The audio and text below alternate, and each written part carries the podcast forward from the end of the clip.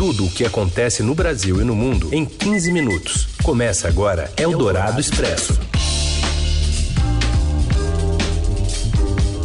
Olá, seja bem-vindo ao Eldorado Expresso. A gente reúne para você as notícias que importam no meio do seu dia, na hora do seu almoço. E a partir de agora apresenta para você os destaques da edição desta sexta. Chegamos à sexta-feira. Eu sou a Carolina Ercolim, comigo Heisen Abac. Tudo bem, Heisen? Tudo bem, Carol. Boa tarde para você, para os ouvintes que estão com a gente e as ouvintes também no FM 107,3 da Eldorado, no aplicativo da Eldorado para smartphones e tablets, no radioeldorado.com.br, na skill da Alexa ou então para quem está aí no podcast em qualquer horário. Vamos às manchetes desta sexta, 4 de novembro. O Centrão já negocia a manutenção do esquema do orçamento secreto em troca da aprovação da proposta que permite mais gastos para o governo Lula. Ampliação da faixa de isenção do imposto de renda prometida pelo presidente eleito ainda não é discutida na transição de governo e pode ficar para o ano que vem. E ainda o radicalismo bolsonarista, que já não ouve mais Jair Bolsonaro, e uma ação da Anatel contra as ligações das empresas de cobrança. É o Dourado Expresso tudo o que acontece no Brasil e no mundo em 15 minutos. O Centrão condiciona o apoio ao orçamento secreto para aprovar a PEC da transição lá em Brasília. A gente vai até lá com o Daniel Vetterman. Boa tarde. Oi, Heisen. Oi, Carol. Antes mesmo de ser apresentada, a PEC da transição se tornou no principal desafio do governo do presidente eleito Luiz Inácio Lula da Silva com o Congresso. O Centrão sinalizou que concorda em votar a PEC, mas colocou algumas condições e exige o apoio do novo governo às pautas do grupo na Câmara e no Senado. Uma das condições para liberar a licença de gastos que Lula quer pedir ao Congresso é manter as emendas do orçamento secreto. O projeto de reeleição do presidente da Câmara, Arthur Lira, no comando da casa em 2023, também entrou na negociação. No mercado financeiro, a PEC causa preocupação porque está sendo negociada sem que um novo ministro da área econômica tenha sido anunciado, e também por abrir margem para gastos permanentes. Até a próxima terça-feira, a equipe do PT deve apresentar o texto da PEC para ser discutido no Congresso. O valor que Lula poderá gastar em 2023 fora do teto de gastos está girando em torno de 160 bilhões, conforme a proposta atual do PT, mas pode chegar a 200 bilhões se novos gastos forem incluídos prometida pelo presidente eleito Luiz Inácio Lula da Silva a correção da faixa de isenção da tabela do imposto de renda das pessoas físicas para 5 mil reais, virou tema tabu nas negociações da proposta de emenda à Constituição, a PEC da transição. Ninguém quer falar sobre a promessa de campanha na equipe, aliás, promessa que também foi feita por Jair Bolsonaro. Os integrantes do time de Lula, que participaram da primeira reunião de transição no Congresso, ou com o Congresso, evitaram discutir o tema agora e afirmaram que o assunto será tratado somente depois, podendo ficar para o ano que vem, já com o petista na cadeira presidencial. O Centrão quer tirar receita do próximo governo uh, com a aprovação do projeto que corrige a faixa de isenção para R$ 5.200, mas quer tirar de uma única vez com essa correção. Mas a estratégia petista é justamente fazer o ajuste da tabela ao longo do tempo para poder implementar outras medidas alternativas, como a desoneração da folha de salários, que é aquele corte dos encargos cobrados sobre os salários dos funcionários, junto com uma reforma ampla do imposto de renda. O Estadão apurou que o time de Lula estava também fazendo um modelo de desenho de correção da tabela do imposto de renda que possibilite reduzir o imposto a pagar de quem ganha 5 mil reais sem necessariamente ampliar tanto assim a faixa de isenção. É uma engenharia complexa que exige tempo, muitas contas e uma visão integrada da reforma do imposto de renda, muito diferente de uma simples correção da faixa de isenção. Eldorado Expresso. A presidente do PT, Gleisi Hoffmann, não só dispensa, como ironiza o perdão do pastor Edir Macedo a Lula. Ananda Miller traz a informação. Boa tarde. A presidente nacional do PT, a deputada federal Gleisi Hoffmann, postou em suas redes sociais nesta sexta-feira que a sigla dispensa o perdão de Edir Macedo. O religioso, principal líder e fundador da Igreja Universal do Reino de Deus, declarou ontem que é preciso perdoar o petista. Gleisi ainda acusou Macedo de induzir milhões de pessoas a acreditarem em barbaridades sobre Lula e sobre o PT, usando a igreja e seus meios de comunicação para isso e insistiu: a nossa consciência está tranquila. As igrejas neopentecostais, a exemplo da Igreja Universal, foram palanque de Jair Bolsonaro durante o período eleitoral. Entretanto, Macedo disse que a vitória de Luiz Inácio Lula da Silva foi vontade de Deus. O religioso afirmou na mesma ocasião: Eu orei, Ó Deus, quero que Bolsonaro ganhe, mas seja feita a vossa vontade, sobretudo porque o Senhor é quem manda. Então, o que é que eu vou fazer agora? Tocar a vida para frente. Dentro do mesmo contexto, um dos principais nomes da bancada evangélica no Congresso, o deputado Cezinha de Madureira, do PSD de São Paulo, aliado do presidente Jair Bolsonaro, foi procurado por emissários de Lula e está disposto a trabalhar pautas em comum com o novo governo. O parlamentar, que também é pastor, diz que o interesse em sentar à mesa com os petistas não significa incoerência nem traição a Bolsonaro. As manifestações do bolsonarismo já não precisam mais da autorização de Jair Bolsonaro para acontecer. Atos realizados entre março de 2020 e setembro deste ano deixaram como herança uma extrema-direita rapidamente mobilizada em torno de pautas que vão do combate às medidas de isolamento social à defesa do voto impresso e à guerra contra as instituições. É o que mostra a pesquisa Democracia Sitiada e Extremismo no Brasil, 18 meses de manifestações bolsonaristas do Núcleo de Etnografia Urbana e Audiovisual da Fundação Escola de Sociologia e Política de São Paulo. O trabalho, coordenado pela antropóloga Isabela Calil, mapeou 45 manifestações no período. Em entrevista à Rádio Eldorado, ela disse que o bolsonarismo dá sinais de sobrevivência, mesmo sem a presença de Jair Bolsonaro na presidência da República. Tem um movimento duplo por um lado, ele tende a diminuir em termos de quantidade de pessoas, mas por outro lado, isso pode se tornar mais radical. Existe um processo que isso vai se tornando normalizado. E o que pode acontecer é a gente ter certos grupos que vão se tornando cada vez mais radicais em relação a essas posturas. Ainda que dentro de um espectro antidemocrático, você pode ter apoiadores um pouco mais moderados e que, inevitavelmente, mesmo que queiram continuar, vai chegando uma hora que vai ficando insustentável Eldorado Expresso.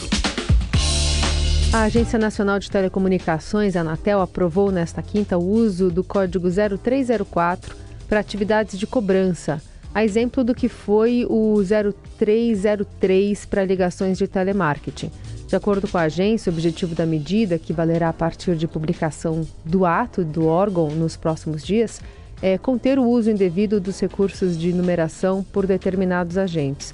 O relator da matéria, o conselheiro Emanuel Campelo, comparou a atividade de cobrança aos serviços de telemarketing no que diz respeito ao volume de chamadas curtas que são recebidas pelos consumidores.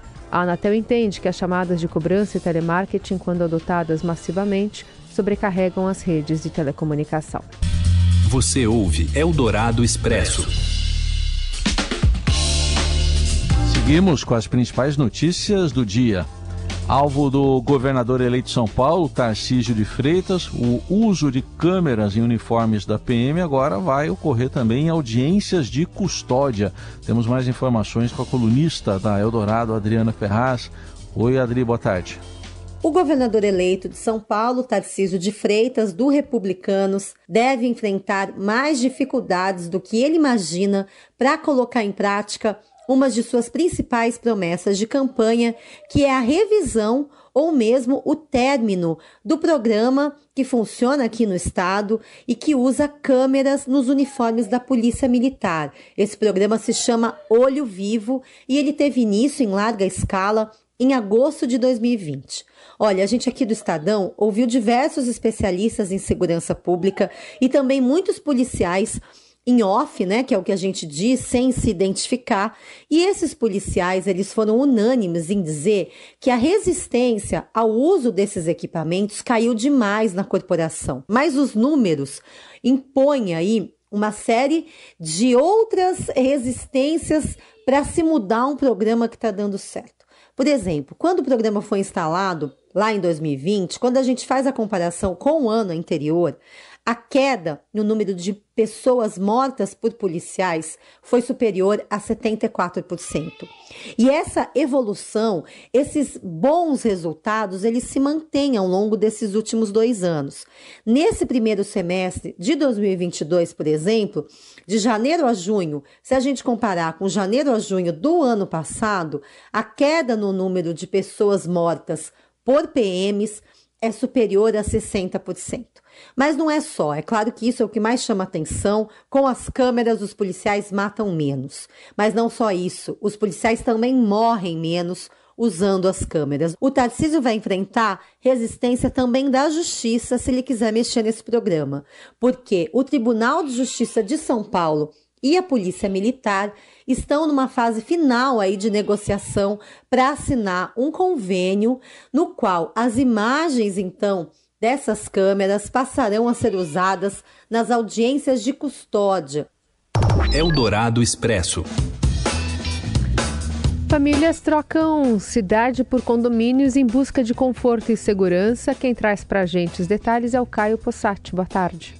Boa tarde, Carol. Boa tarde, Heisen. Bom, sobre essa matéria que a gente fez abordando esse movimento de migração de algumas pessoas que têm se mudado da capital de São Paulo para cidades do interior ou então regiões metropolitanas e buscando morar dentro de condomínio, a gente acabou tomando como ponto de partida uma pesquisa feita por uma consultoria chamada Brain, que eles identificaram que até mesmo naquele período de pandemia, ali por volta de 2020, em 2021, estava havendo uma procura grande pela compra de loteamentos ou terrenos dentro de condomínios fechados, né? E a gente foi ouvir umas pessoas para entender então por que, que elas realizaram esse movimento migratório, vai, digamos assim. E elas têm um perfil um pouco parecido, né? São geralmente pessoas de classe média alta ou classe alta que têm boas condições de vida e que dentro do trabalho que elas executam havia a possibilidade de elas trabalharem de forma remota. Então elas estavam morando num apartamento em São Paulo muito dessas famílias estavam ali começando a construir a sua família, então tinha criança pequena e tendo a possibilidade de trabalhar à distância, né? Então elas começaram a perceber que não precisava ficar mais em São Paulo, naquele ambiente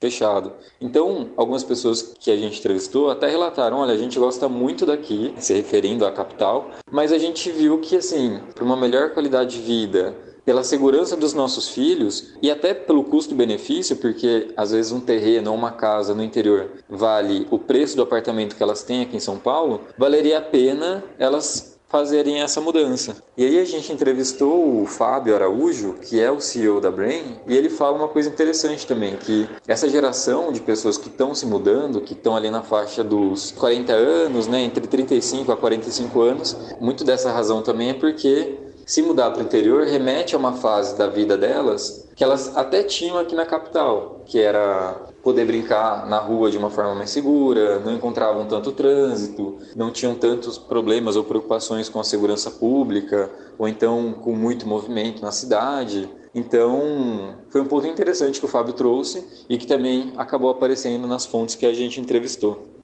Eldorado Expresso. E aí, será que o técnico Vitor Pereira fica no Corinthians? Fala, Robson Morelli. Olá, amigos. Hoje eu quero falar do Corinthians. Corinthians que joga neste sábado contra o Ceará pelo Campeonato Brasileiro. O Palmeiras já ganhou a competição, mas a competição continua. Ainda tem mais três rodadas para todos os times da Série A do Campeonato Brasileiro. O Corinthians enfrenta o Ceará, mas o que o Corinthians quer saber mesmo, o que o corintiano está esperando, é o sim do seu treinador, o VP, o Vitor Pereira. Ele ainda não se manifestou sobre este assunto, disse que resolveria sua situação depois que o Corinthians confirmasse sua participação na Libertadores de 2023. Pois bem, já aconteceu, o Corinthians vai ser um dos times é, do Campeonato Brasileiro, pelo Campeonato Brasileiro, que vai disputar a Libertadores do ano que vem, e agora ele precisa dar essa resposta para toda a torcida corintiana. O cheirinho é que a resposta não será um sim, porque se tivesse que acontecer, talvez já teria acontecido, ele já teria dado esse sim para o torcedor. Talvez espere até o fim do campeonato, até a 38ª rodada, para aí sim responder é o que deseja para o seu futuro em 2023. Se ele disser o não, que é o que por enquanto o Corinthians tem, o Corinthians terá que sair para o mercado, terá que caçar um novo treinador e, como todo torcedor sabe, não é fácil encontrar um treinador competente no futebol brasileiro hoje em dia. A própria CBF está atrás de um treinador competente para assumir o lugar de Tite depois da Copa do Mundo. Não encontrou ainda e vai empurrando essa decisão o quanto pode para tentar encontrar um substituto. Da mesma forma, o Corinthians, se o Vitor Pereira for embora para Portugal, ele tem problemas familiares e a sua família quer que ele volte para Portugal, ele o Corinthians terá que ir atrás de outro treinador. Lembrando que se isso acontecer, vai ficar igual a outro time do futebol paulista, grande, gigante, que também trabalha sem treinador efetivo, que é o Santos. O Santos, depois que demitiu o Lisca, também procura um treinador para a temporada 2023. É isso, gente. Falei, um abraço a todos, valeu!